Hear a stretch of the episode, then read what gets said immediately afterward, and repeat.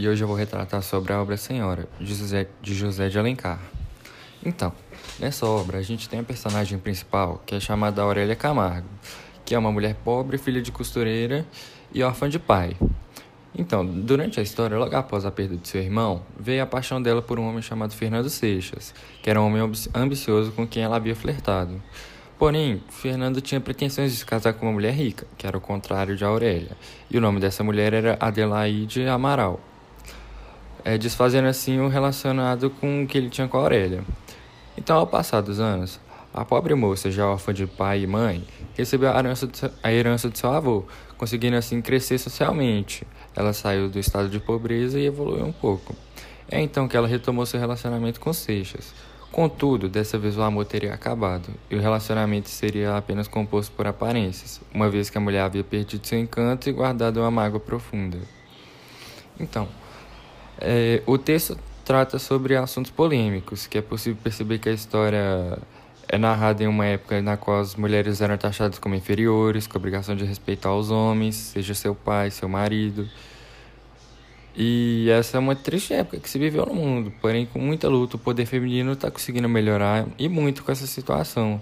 E na obra nota-se que a personagem principal é, demonstra uma parte dessa luta, que é capaz de evoluir sem uma ajuda masculina. Prova disso que, a, que ela mesma, a Aurélia, tinha talentos como cantar, é, tocar piano e dominar a arte da retórica. Que isso é, até hoje em dia é algo que uma pessoa tem que ser valorizada.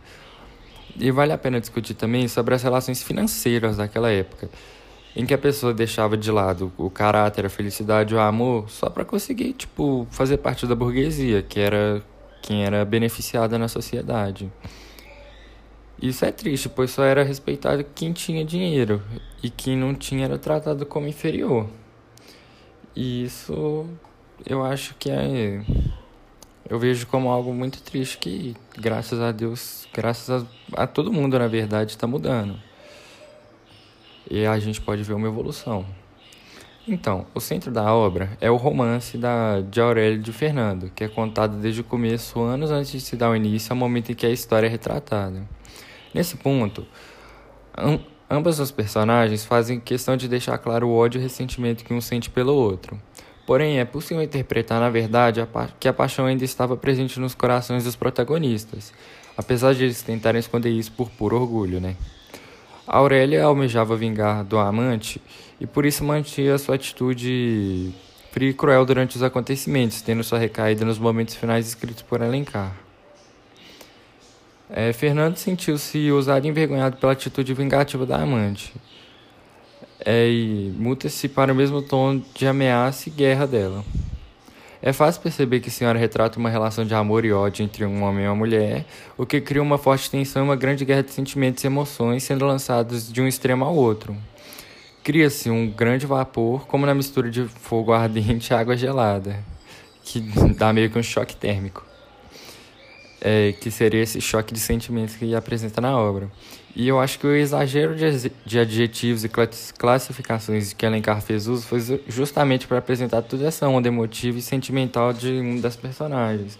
Ou seja, ele, ele adjetivava muito para dar realmente esse choque, essa demonstrar esse, esse contraste de sentimentos que, que apresentou na obra. E a obra traz bastante críticas né, sobre esse ponto também, como o casamento ser visto apenas como uma forma de ascensão social, banalizando a relação entre o casal, esquecendo do amor e visando as aparências, o dinheiro, o luxo. E prova disso é que Seixas abandonou o relacionamento com a Aurélia para casar com a mulher que tinha dinheiro. E depois ele voltou com ela porque ela conseguiu a herança que tinha e cresceu socialmente também. E uma, fra uma frase que apresenta os trechos da, da personagem senhora é: Esse coração de mulher estava passarinho em plume. Quando lhe acabassem de crescer as asas, tomaria voo e remontaria nos ares. E nesse trecho, o Alencar apresenta os sentimentos através da imagem do coração de seu protagonista, Aurélia, um pouco antes de acender. A relação entre um passarinho sem plumas, sem penas, e o coração de Aurélia sugere a ideia de fragilidade, dependência, de falta. Seria preciso que as asas crescessem para que ambos, tanto a mulher quanto o passarinho, ganhassem um